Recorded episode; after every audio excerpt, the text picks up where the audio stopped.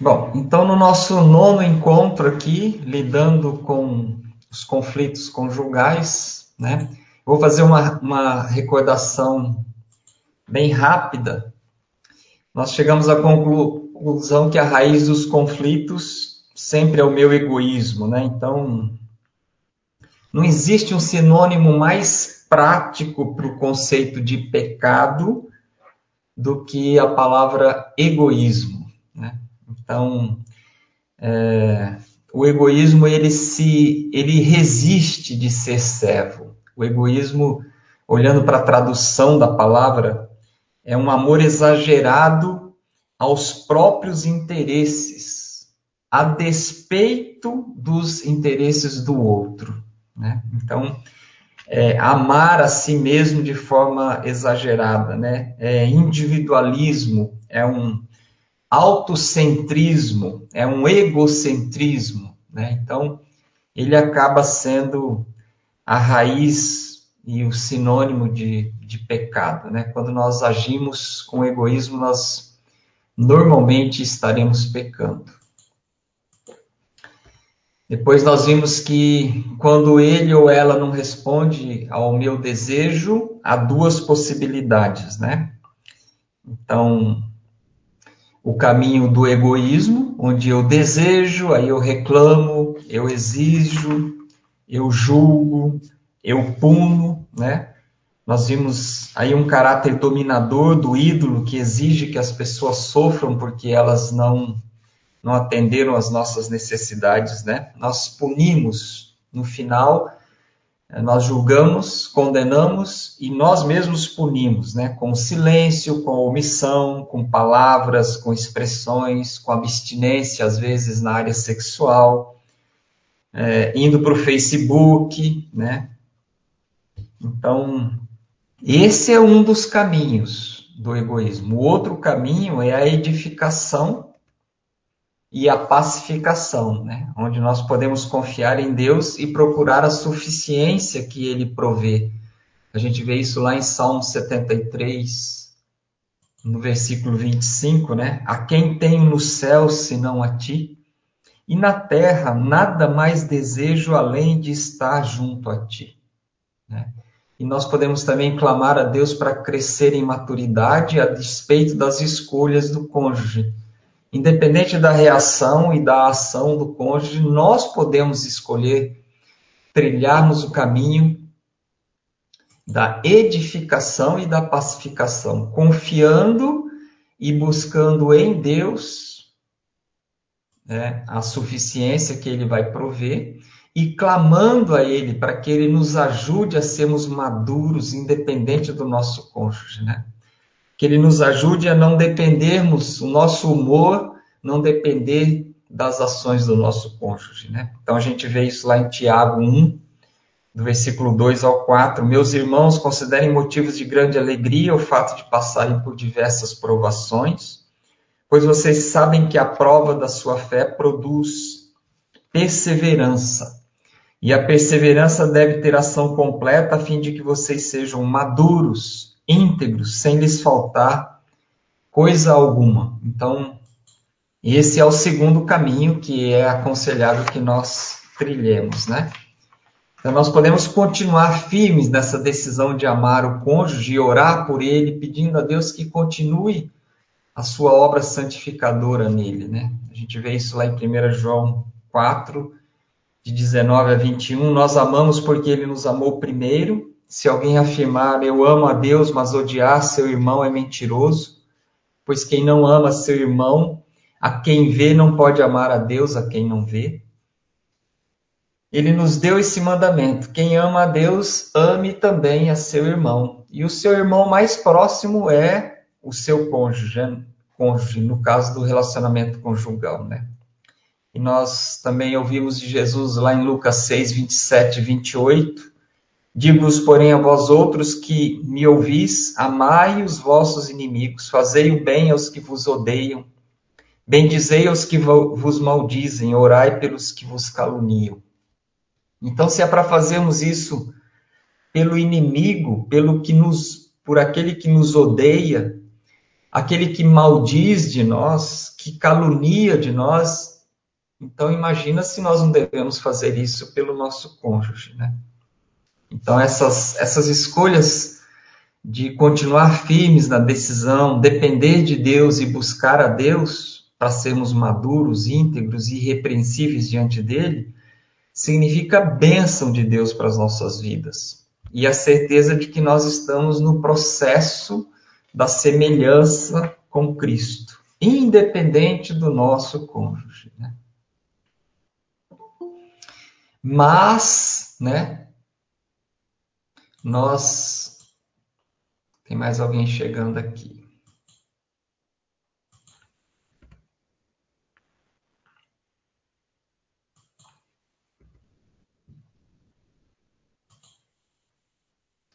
Mas nós podemos vez ou outra, ou é, sem maturidade, nós podemos alimentar o desapontamento, a frustração de não ter nossos desejos atendidos pelo cônjuge e ser controlado por isso. A gente vê isso em Gênesis 31 e 2, né? É, quando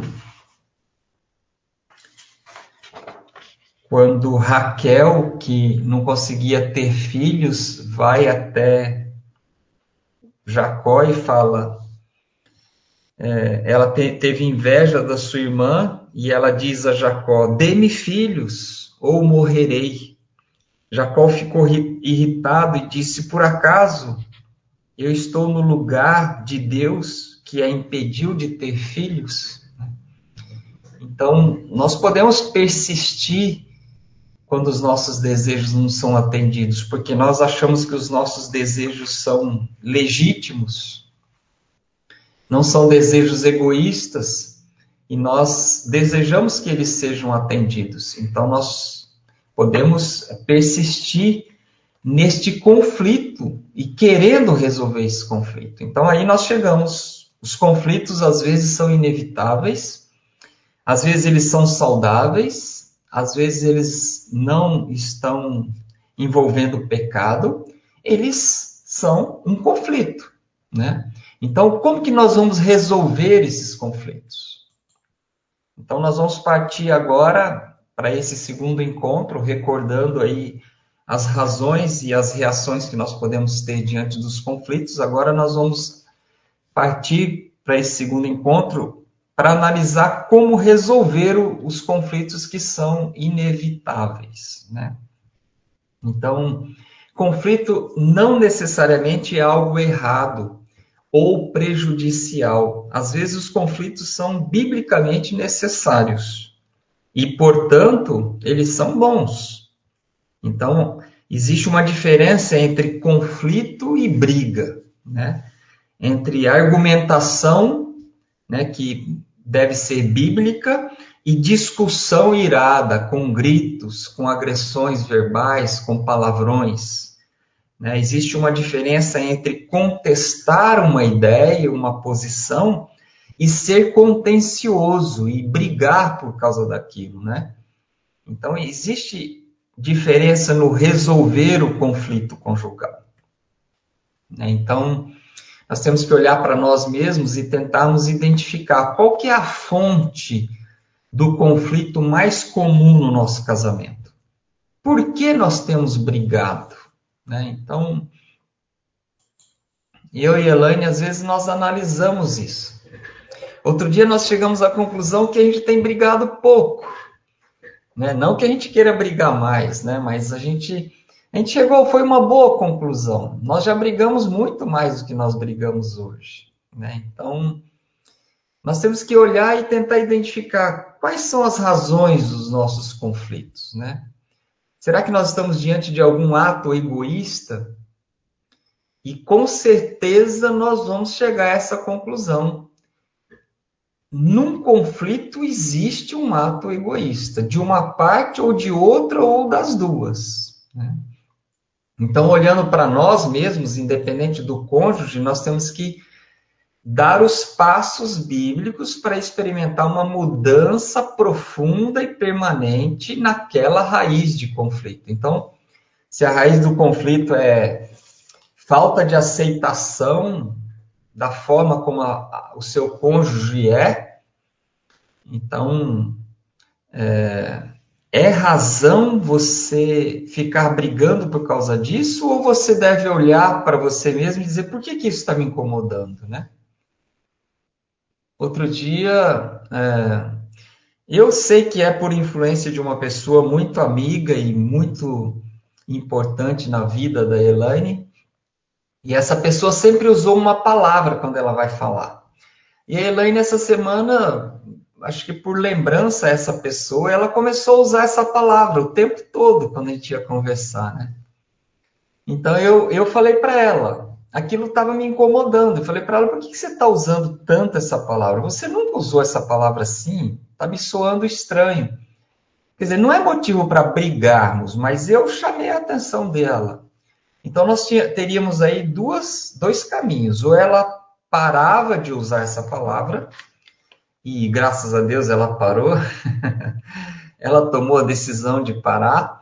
Ou então eu analisava e falava assim: por que, que você está incomodado? Deixa ela usar essa palavra. Não é um palavrão, não está te ofendendo, é um, é um jeito de falar, um jeito. É, é um ditado, tipo uma palavra nordestina, que a pessoa que era do, é, era do Nordeste, infelizmente ela faleceu, né? E, e, ela marcou a vida da Elaine, ela sempre foi uma grande amiga. Então, a Elaine estava usando a palavra que ela sempre usava e estava me incomodando. A gente resolveu isso, ela parou de usar. Eu agradeço a minha querida porque ela parou de usar. O outro caminho seria eu falar assim: larga a mão de ser bobo e parar de se incomodar com isso, deixa ela usar essa palavra. Né? Então, às vezes são coisas bo bobas, né? às vezes é, é desejo de ser respeitado, o ego o ego masculino ele é muito frágil, né? Então, se a gente se sente desrespeitado em alguma coisa, aquilo é razão de um conflito. Então, nós temos que olhar e falar assim, mas por que você está se sentindo assim?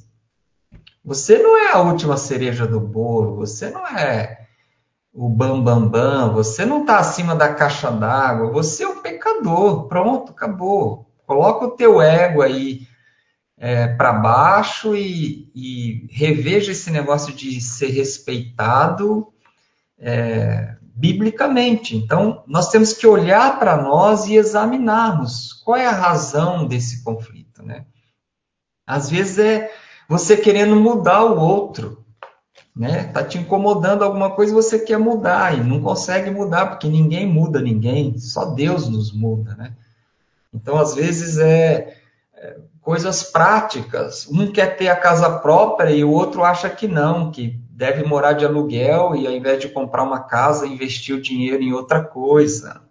Às vezes a profissão, a profissão, o horário de trabalho é uma razão de conflito, muita viagem é uma razão de conflito. Às vezes a área sexual, algum problema que estão passando na área sexual ou não está tendo uma, uma adaptação, um não está satisfeito. Então, às vezes, a razão do conflito é a área sexual. A esposa não se sentindo amada e cuidada e protegida. Então, são muitas as razões do conflito. Então, nós temos que examinarmos isso e identificarmos quais as razões do conflito e tomarmos para nós a responsabilidade de, de, dar os passos para as mudanças de forma profunda, de forma permanente, para que aquilo não seja mais razão daquele tipo de conflito. Né? Então, cabe a nós essa responsabilidade. Então, vamos dar uma olhada agora para alguns pré-requisitos para a resolução de conflitos. Identificou, está disposto a caminhar nessa direção? a mudar. Então, nós vamos olhar para quatro traços de caráter nessa passagem aí de Efésios 4, de 1 a 3, que eles são essenciais para a resolução de conflitos. Né? Então, rogo-vos, pois eu, o prisioneiro do Senhor, que andeis de modo digno da vocação a que fostes chamados.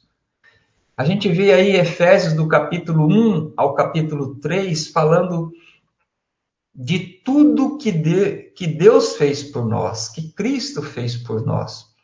De tudo que nós conquistamos e ganhamos com Cristo. E a partir do capítulo 4, agora, ele vai até o capítulo 6, nos desafiando a praticarmos isso. Então ele fala, ó, ele roga, né? Paulo roga, eu, prisioneiro no Senhor, eu rogo que vocês andeis do modo digno da vocação a que fostes chamados, com toda humildade e mansidão, com longanimidade, suportando-vos uns aos outros em amor, esforçando-vos diligentemente para preservar a unidade do espírito no vínculo da paz. Então, a última linha dessa passagem aí é meio que um resumo da frase toda, né? É um imperativo. É uma ordem que nós devemos obedecer, esforçando-vos diligentemente é uma coisa pessoal entre você e Deus. Não tem nada a ver com o seu cônjuge ou com a outra pessoa que, que está envolvida no conflito, né? Esforçando-vos diligentemente por preservar a unidade do espírito no vínculo da paz. Né? Então, são esses quatro pré-requisitos aí: humildade, mansidão, paciência e tolerância amorosa. Né? Então, as provisões de Deus para a solução dos conflitos aí, que nós, se nós decidimos aí sermos humildes, mansos, pacientes e temos tolerância com a outra pessoa, nós temos que aí seguir nessa solução dos conflitos. Biblicamente, então, onde nós vamos encontrar a solução para os conflitos? Primeiro, lá em Salmo 139, versículo 23 e 24, né? o salmista termina o salmo dizendo: Sonda-me, ó Deus, e conhece o meu coração. Prova-me e conhece os meus pensamentos. Vê se há em mim algum caminho mau e guia-me pelo caminho eterno. Então, pedir que Deus examine o teu coração e mostre qual é a tua culpa nesse conflito, né? É, o segundo ponto é amar, temer e confiar em Deus. Lá em Mateus 22, 37, respondeu Jesus: Ame o Senhor, o seu Deus, de todo o seu coração, de toda a sua alma, de todo o seu entendimento. É amar, temer, confiar, querer agradar, querer obedecer a Deus. É querer conhecer e obedecer as Escrituras, né? Crer no que Paulo fala em 2 Timóteo 3,16. Toda a Escritura é inspirada por Deus, útil para o ensino, para a repreensão, para a correção, para a educação na justiça. O outro ponto é orar, né? Paulo fala em 1 Tessalonicenses 5, de 16 a 18, orai sem cessar. Em tudo dai graças, porque essa é a vontade de Deus em Cristo Jesus para convosco. O outro passo é perdoar e pedir perdão. A gente vê isso lá em, em Efésios 4, 32. Antes, sede uns para com os outros benignos, compassivos, perdoando-vos uns aos outros, como também Deus em Cristo vos perdoou. E por último, se preciso for pedir ajuda a amigos de confiança, né? Na nossa igreja tem um ministério de aconselhamento, ou você pode buscar um pastor amigo, um amigo maduro na fé, um casal que possa ajudá-los a vencer e resolver essa, esse conflito, né? Alguma coisa até aqui? Alguma pergunta, alguma observação? Alguém discorda de alguma coisa? Quer compartilhar alguma coisa? Eu acho interessante quando fala perdoar, né, os pecados, né, perdoando-vos uns aos outros, né. É, eu acho que é uma área difícil para todas as pessoas pedir perdão, né. Uhum. E, eu, que nem a gente ensina as crianças, né? E também a gente fala até para os noivos, né? Sempre quando você pedir perdão, ser objetivo, né? Você me perdoa por isso e isso que eu fiz e te ofendeu, né? Então é, é você realmente é, ser específico, e não ah perdoa, tipo assim, ah desculpa, pisei no pé. Não é, não é por aí, né? Você pedir perdão e receber o perdão é algo bem mais profundo, né? É um compromisso bem maior de se esforçar, de realmente querer mudar de direção em relação àquilo. Né? Uhum. Legal, obrigado. É, continuando aqui, nós vamos encontrar a fonte, né? o recurso, a fonte que vai nos levar às mudanças no casamento, na resolução de conflitos. Né? A gente lê aí em Tito 2, de 11 a 14, porque a graça de Deus se manifestou salvadora a todos os homens. Ela nos ensina a renunciar à impiedade e às paixões mundanas e a viver de maneira sensata, justa e piedosa nesta era presente, enquanto aguardamos a bendita esperança, a gloriosa manifestação de nosso grande Deus e Salvador Jesus Cristo. Ele se entregou por nós a fim de nos remir de toda a maldade e purificar para si mesmo um povo particularmente seu, dedicado à prática de boas obras. Então, nós encontramos é na graça de Deus, né? A gente fala tanto de graça e misericórdia. Graça é alguma coisa que nós recebemos sem merecermos, né? Misericórdia é não recebermos o castigo que nós merecíamos. E graça é um presente, é recebermos alguma coisa que nós não merecíamos. Né? Então, é, a raiz, a fonte para a resolução de conflitos no casamento está na graça. Né? A gente vê aí que a graça de Deus é suficiente para vivenciarmos o evangelho no casamento. Né? Através do casamento e, e depois com os filhos, nós vivemos o evangelho completo. Né? Enquanto não vêm os filhos, nós não entendemos a dimensão de ser pai, quando a Bíblia fala que Deus é pai. Então, enquanto nós não formos pai e mãe, nós, nós não entendemos essa parte do evangelho que fala que Deus é pai. Só quando você passa uma noite acordado, né, principalmente as mães aí por causa de um filho doente, você entende o que é ser pai e mãe, né? Então, é, a graça, nós entendemos a graça quando nós experimentamos a graça e nós vivemos a graça quando nós agimos com graça, né? Nós damos as coisas de presente, né? Então, a, o casamento é o melhor é o melhor laboratório para nós experimentarmos e darmos a graça. Né? Então, a graça, é, nós, nós dependemos dela, ela, ela é a fonte para nos transformar. Né? Então, o Evangelho é o poder para mudança, é, é, é, o poder para renunciar. Né? A gente vê aí no versículo 12, ela, ele fala que a graça de Deus nos ensina a renunciar à impiedade. Quando nós renunciamos a ser impiedosos, a sermos cruéis, a sermos maldosos, nós estamos buscando a piedade, que é a bondade, que é a semelhança de Cristo. Né? Então, a graça ela é sufici suficiente fonte para nos ensinar a renunciar às coisas, né? A impiedade, as paixões mundanas. E, e ela, ela nos capacita a vivermos, ainda no versículo 12 fala, e a viver de maneira sensata, justa e piedosa nesta era presente. Então a graça nos capacita a renunciar ao que nós temos que renunciar e a viver o que nós temos que viver.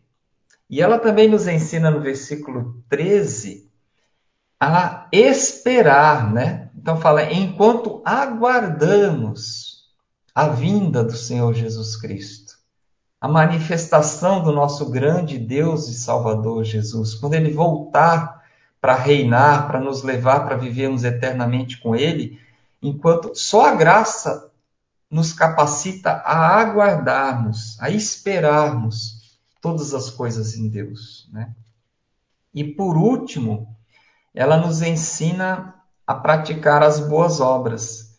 Então fala que Senhor Jesus se entregou por nós para remir-nos de toda maldade e purificar para si mesmo um povo particularmente seu, dedicado a prática de obras.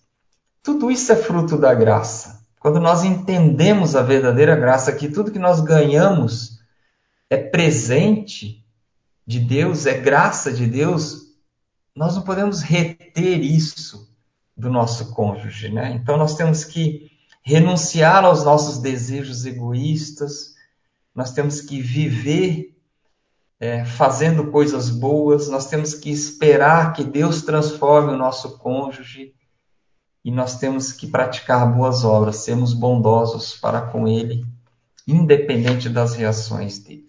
Né? Então, para nós encerrarmos essa ideia de capacitação de Deus e da graça de Deus, nós temos aqui uma afirmação de um jornalista e humorista, uma jornalista e humorista americana, ela fala assim: o casamento é uma cirurgia em que a vaidade feminina e o egoísmo masculino são extraídos sem qualquer anestésico. Né? Então, é uma coisa forte que ela fala aí, mas é uma coisa real. Né? Nós, nós homens, trabalhamos o nosso egoísmo, a nossa necessidade de respeito, e as mulheres, a vaidade feminina. Né? As boas novas que nós temos do casamento é que é, o casamento revela os nossos corações. Quando nós começamos a conviver dia e noite, 24 horas por dia, com uma outra pessoa que é diferente de nós, que vem de uma cultura diferente, de um lar diferente, é, o casamento revela para nós o nosso lado pecaminoso, revela para nós a necessidade que nós temos do evangelho, de buscar a palavra de Deus, de buscar a intimidade com Deus através de oração, de buscarmos a humildade, a bondade, a paciência para com o outro, para nós termos uma boa relação e uma convivência pacífica, né? Então a gente vê lá em Efésios 5, de 18 a 21, não se embriaguem com vinho que leva à libertinagem, mas deixem-se encher pelo Espírito, falando entre vocês com salmos, hinos e cânticos espirituais, cantando e louvando de coração ao Senhor, dando graças constantemente a Deus e Pai por todas as coisas, em nome de nosso Senhor Jesus Cristo. Sujeitem-se uns aos outros por temor a Cristo. Então, o Evangelho é a capacitação para nós resolvermos os nossos conflitos. Então, nós vamos passar agora para um próximo passo. Vamos fazer uma análise rápida sobre os princípios sobre o perdão. Né? Então, graça, você dar de graça envolve você dar o teu perdão para, para, para o ofensor. Então, os princípios bíblicos do perdão a gente vê em Lucas 17, de 3 a 10. Acautelai-vos, se teu irmão pecar contra ti, repreende-o. Se ele se arrepender, perdoa-lhe. Se por sete vezes no dia pecar contra ti, sete vezes vier ter contigo, dizendo: Estou arrependido, perdoa-lhe. Então disseram os apóstolos ao Senhor: Aumenta-nos a fé. Respondeu-lhes o Senhor: se tiverdes fé como um grão de mostarda, direis a esta moreira: arranca-te e transplanta-te no mar, e ela vos obedecerá. Qual de vós, tendo um servo ocupado na lavoura ou em guardar o gado, lhe dirá quando ele voltar do campo: Vem já e põe-te à mesa? E que antes não lhe diga: Prepara-me a ceia, singe-te e serve-me enquanto eu como e bebo. Depois comerás tu e beberás. Porventura terá que agradecer ao servo porque este fez o que lhe havia ordenado? Assim também vós, depois de haverdes feito quanto vos foi ordenado, dizei: somos servos inúteis, porque fizemos apenas o que devíamos fazer. Então aqui, tá o, os, aqui estão os princípios bíblicos sobre o perdão, né? Se teu irmão pecar contra ti, repreende-o. Se ele se arrepender, perdoa-lhe. Se por sete vezes, perdoa-lhe. É, e a, a, reação dos, dos discípulos aí é: Senhor, eu não sou capaz disso. Né? Aumenta-nos a fé para que nós consigamos viver isso e sermos achados servos úteis e fiéis a Ti. Então, vamos passar por sete princípios. O primeiro princípio é: o perdão deve ser concedido só se o pecado tiver sido cometido contra você.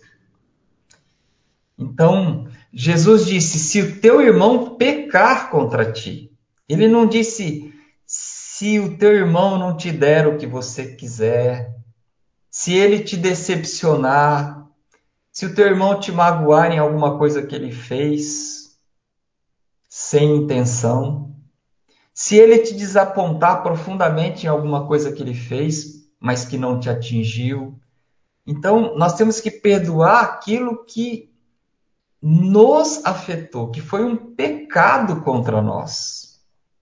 Se, se não foi um pecado contra nós, não somos nós que temos que perdoar. Não somos nós que temos que julgar, não somos nós que temos que condenar. Isso é uma coisa entre ele o seu cônjuge, no caso aqui, que nós estamos falando de relacionamento conjugal, e Deus, né? Então, o teu irmão pode fazer qualquer uma dessas coisas no processo de pecar, mas ele não necessita do seu perdão, a não ser que ele peque contra você. Se ele pecar contra outra pessoa, contra o próprio corpo dele, contra é, fizer algum pecado contra Deus, ofender a Deus, ele vai ter que acertar isso com Deus. Ele não tem que pedir pecado para você, pedir perdão para você. Você pode até ter presenciado o pecado dele, mas ele não tem que pedir perdão para você. Né? Então nós temos que ter isso é, muito bem claro nas, nas nossas mentes, né? Porque é, ofensa é uma coisa, é, pecado é outra coisa, né? Então, a pessoa pode pecar contra Deus sem te ofender. Ela pode estar pecando contra os mandamentos, sendo desobediente a Deus, sem necessariamente estar pecando contra você. Né? Então, é, não, é, não é o ofensor que deve se arrepender, mas você pode ter que se arrepender por algum pensamento não bíblico que faz com que você se, se sinta ofendido por algo que Deus não está falando para você se sentir ofendido, porque não é contra você. Então, às vezes, nós tomamos algumas dores que não, não foram pecados contra nós, né? Então, é, todo pecado é mal, mas nem todo mal é pecado. Então, vamos pegar um exemplo aí.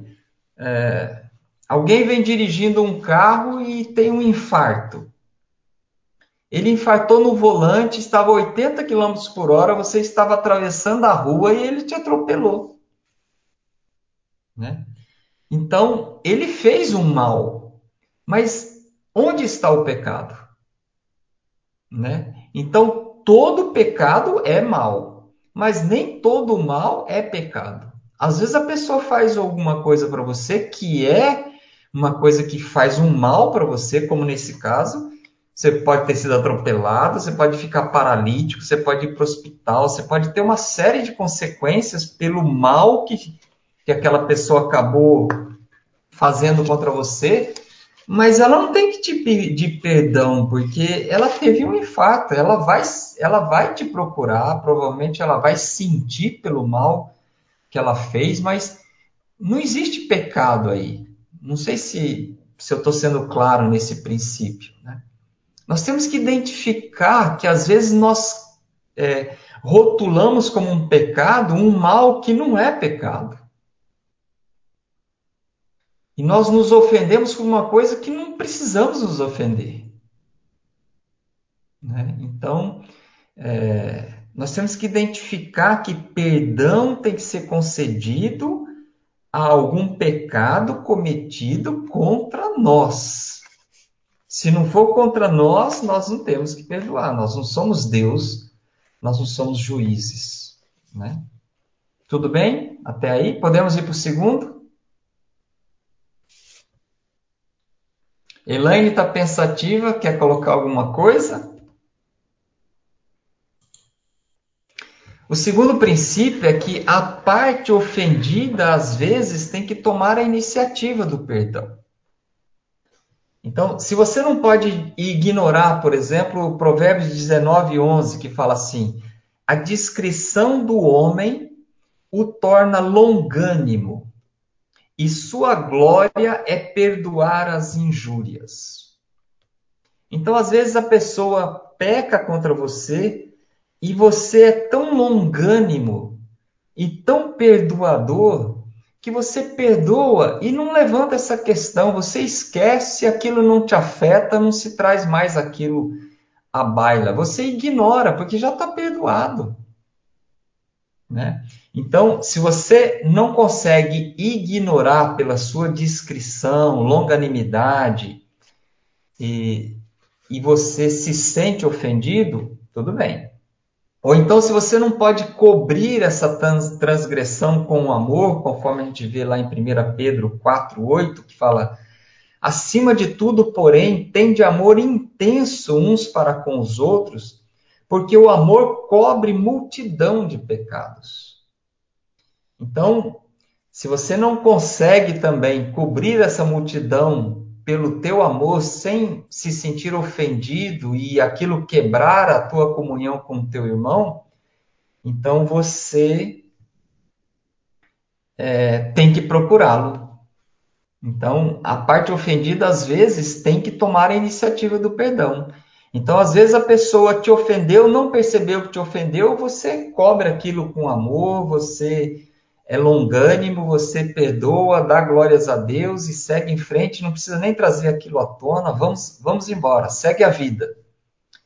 Mas se aquilo te ofendeu e você não consegue fazer nenhum desses atos, você tem que procurar a pessoa.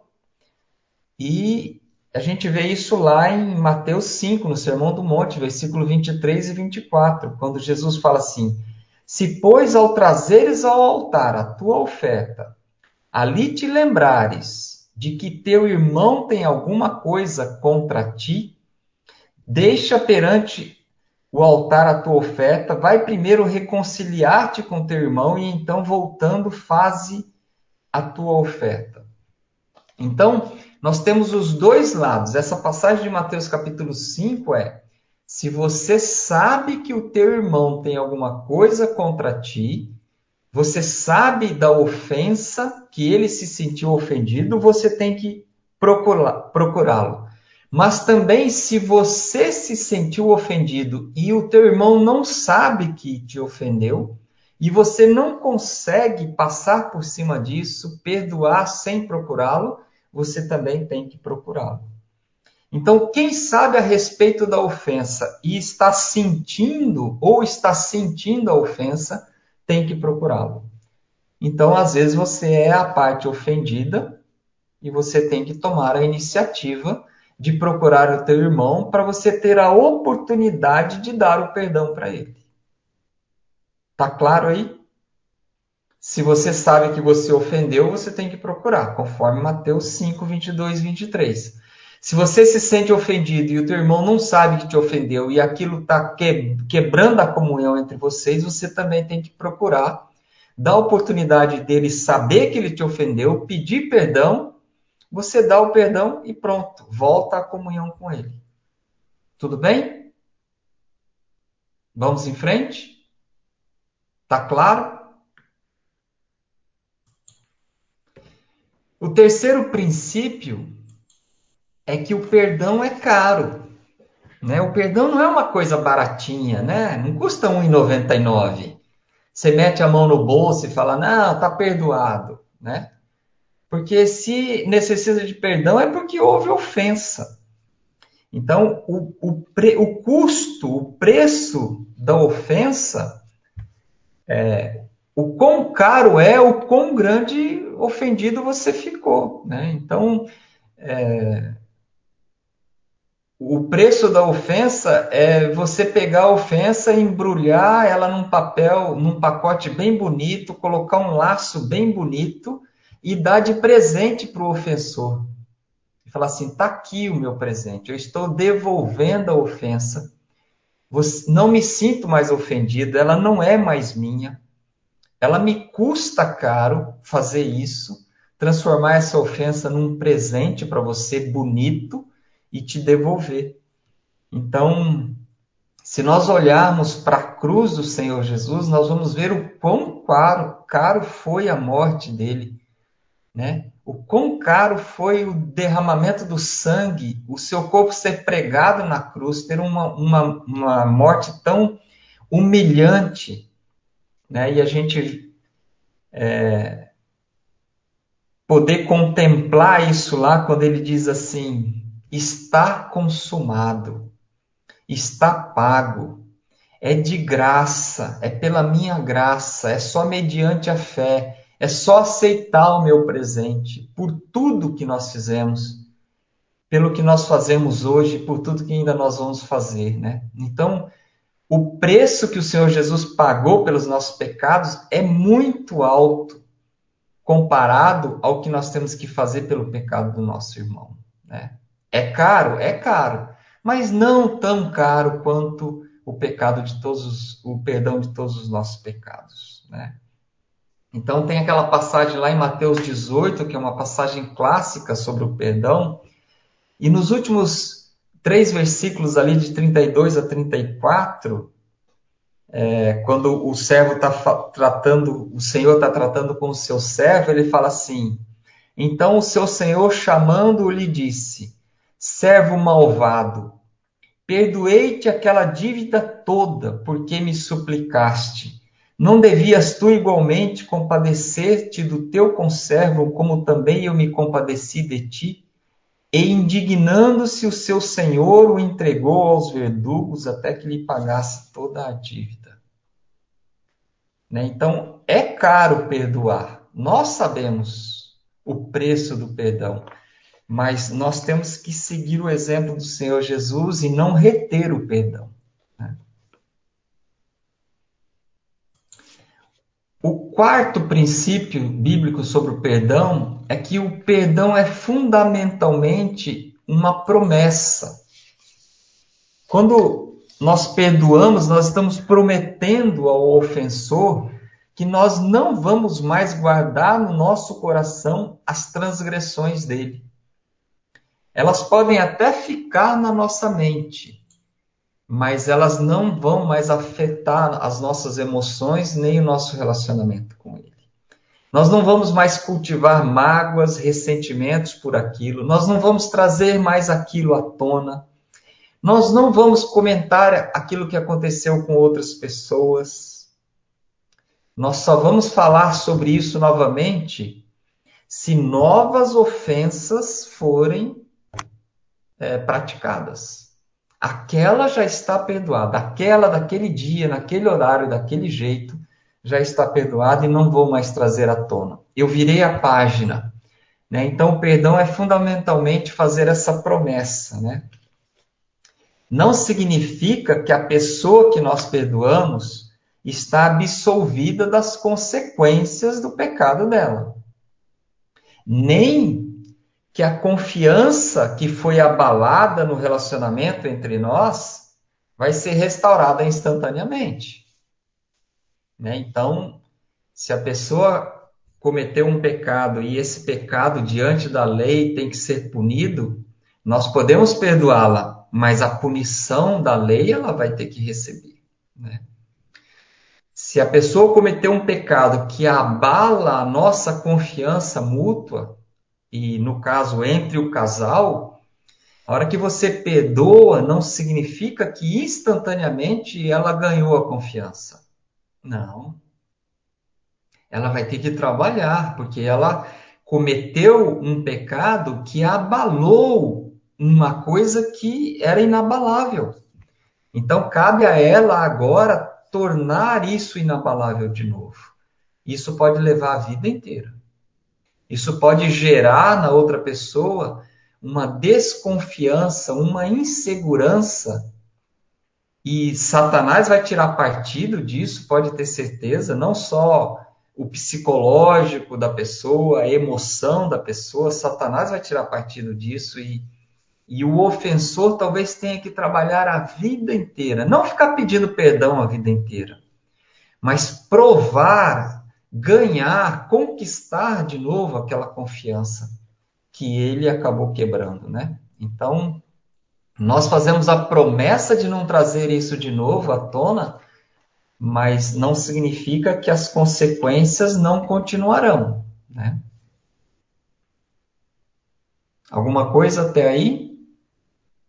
Nós não temos tempo aqui, mas nós poderíamos falar aqui no caso do adultério, né? As consequências desastrosas do adultério que podem ir para o resto da vida no relacionamento. O quinto princípio bíblico sobre perdão é que perdão não é o mesmo que confiança, né? Então, você obedeceu a Deus e perdoou, mas cabe à pessoa, então, é um complemento do, do quarto princípio, né? Você fez a promessa, mas não significa que você vai confiar como você confiava antes. Então, a confiança que você perdeu, que foi resultado do pecado, é diferente do perdão. O perdão tem que ser dado imediatamente, mas devolver a confiança depende do ofensor. Você vai ter que se esforçar também, né? Porque você vai ter que é, viver o que a gente vê lá em Lucas 16, de 10 a 12. Né? Quem é fiel no pouco também é fiel no muito. Quem é injusto no pouco também é injusto no muito. Se, pois, não vos tornastes fiéis na aplicação das riquezas de origem injusta, quem vos confiará a verdadeira riqueza? Se não vos tornastes fiéis na aplicação do alheio, quem vos dará o que é vosso? Então, aquele servo ali nessa, nessa passagem quebrou a confiança do seu senhor, né?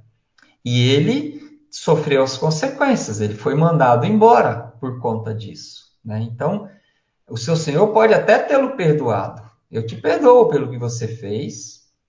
Você não vai para a cadeia por isso, mas você vai perder o seu emprego, né? Então, é, eu não tenho mais confiança em você, não tem mais como você continuar trabalhando comigo. Você vai ser mandado embora. Mas no caso do cônjuge, o que você vai fazer? Perdeu a confiança? A Bíblia, ao longo dos ensinamentos bíblicos, dos mandamentos de Deus, nós vemos a complementação dessa teologia do perdão. Não é assim, perdeu a confiança, pronto, acabou, eu quero o divórcio, né? Então, perdeu a confiança, deu o perdão e vamos re reconstruir a confiança. É, o cônjuge vai ter que se esforçar por isso, mas você também vai ter que dar um voto de confiança para ele. Então, lá em 1 Coríntios 13, 7, fala dessa chance de nós acreditarmos no arrependimento genuíno dele, nós acreditarmos no desejo de mudança de atitude que ele que ele está tendo a, através da confissão e do arrependimento, né? Então, em 1 Coríntios 13, 7, a gente fala que o amor tudo sofre, tudo crê, tudo espera, tudo suporta. Então, nós temos que amar o nosso cônjuge, então nós temos que crer, crer, dar um voto de confiança para ele no arrependimento, no desejo de mudança, no, no desejo de atitude dele. É, para que ele, ao longo do tempo, restaure, reconquiste aquilo que foi abalado. Tudo bem? Então, antes de, de pecar, nós temos que ler, decorar, devorar, meditar em Provérbios, né? Provérbios traz muitas lições e muitos conselhos sobre, sobre o pecado. O sexto princípio, o perdão não foca nas causas secundárias, mas na soberania de Deus.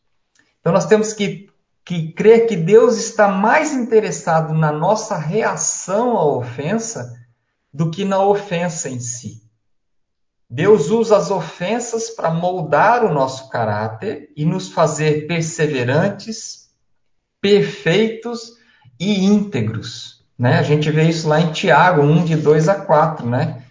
Tende por motivo de grande alegria o passardes por várias provações. E ele fala que essas provações é, que a aprovação da vossa fé, uma vez confirmada, produz perseverança. E a perseverança deve ter ação completa para que sejais perfeitos, íntegros e em nada deficientes.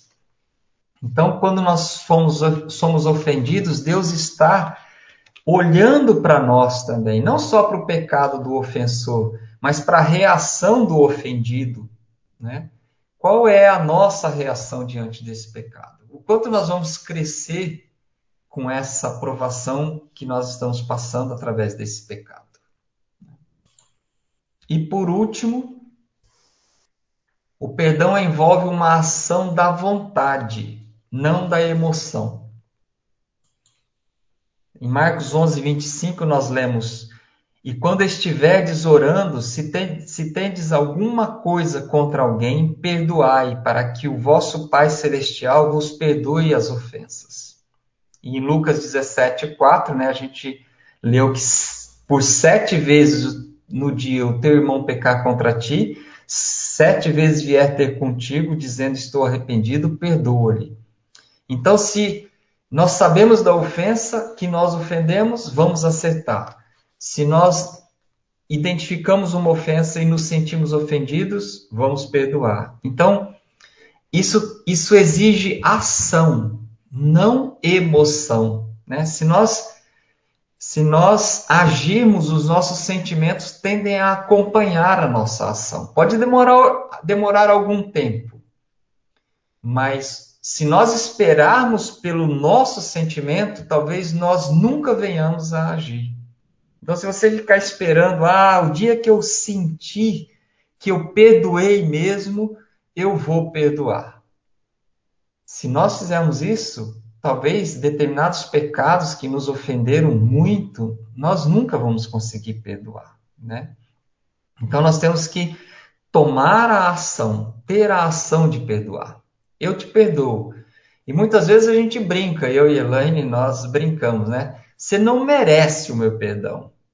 Mas como Deus fala que é para eu te perdoar, eu te perdoo, né? Então, você fez a ação, está perdoado diante de Deus, e eu estou dizendo para você, você está perdoado. Eu não vou mais fazer aquilo que a gente viu lá no processo, não vou trazer mais à tona, não vou falar para ninguém. Está perdoado apesar de eu achar que você não merece o meu perdão. Mas eu também não mereci o perdão de Cristo. Né? Então, independente de merecimento, perdão é graça, é presente, é você embrulhar a ofensa e dar de presente para o seu cônjuge. Né? Então, é, é uma ordem. Nós temos que cumprir essa ordem. É vai e obedece. Vai e pede perdão ou vai e dá o perdão. É uma ordem. E essa ordem é o, é o maior privilégio que nós cristãos temos. As pessoas que não conhecem a Cristo e não experimentaram o perdão de Cristo não sabem o que é isso. Exercitar esse pedir e dar perdão, né? E depois que nós terminamos de fazer isso, nós temos que viver Filipenses 4:8. Finalmente, irmãos, tudo que é verdadeiro, então quando a ofensa vier de novamente, e afetar as nossas emoções, a gente se lembra do que Paulo está falando aqui. Tudo que é verdadeiro, tudo que é respeitável, tudo que é justo, tudo que é puro, tudo que é amável, tudo que é de boa fama, se há alguma virtude, se há algum louvor, e se há algum louvor, seja isso que ocupe o vosso pensamento. Nós temos que encher a nossa mente das coisas de Deus, olhar para as coisas do alto, colocar um cântico, louvar a Deus e não ficar deixando que as emoções daquela ofensa nos, nos afetem. E por último, sejamos altruístas e não egoístas. Deus sempre nos dará, pela graça dele, consolo, esperança, ânimo, para fazermos o bem ao nosso cônjuge através dos nossos atos e das nossas palavras. Lá em 2 Tessalonicenses 2, 16 e 17, a gente lê que o próprio Senhor Jesus Cristo e Deus nosso Pai, que nos amou e nos deu eterna consolação e boa esperança pela graça, deem ânimo ao coração de vocês e os fortaleçam, para fazerem sempre o bem, tanto em atos como em palavras, independente do que o seu cônjuge esteja fazendo. Que Deus nos capacite a resolvermos os conflitos, sermos bondosos, compassivos, pacientes, perdoadores, graciosos para com o nosso cônjuge. Porque ele é o irmão mais próximo que Deus está usando para nos aperfeiçoar, nos fazer perseverantes, íntegros diante dele.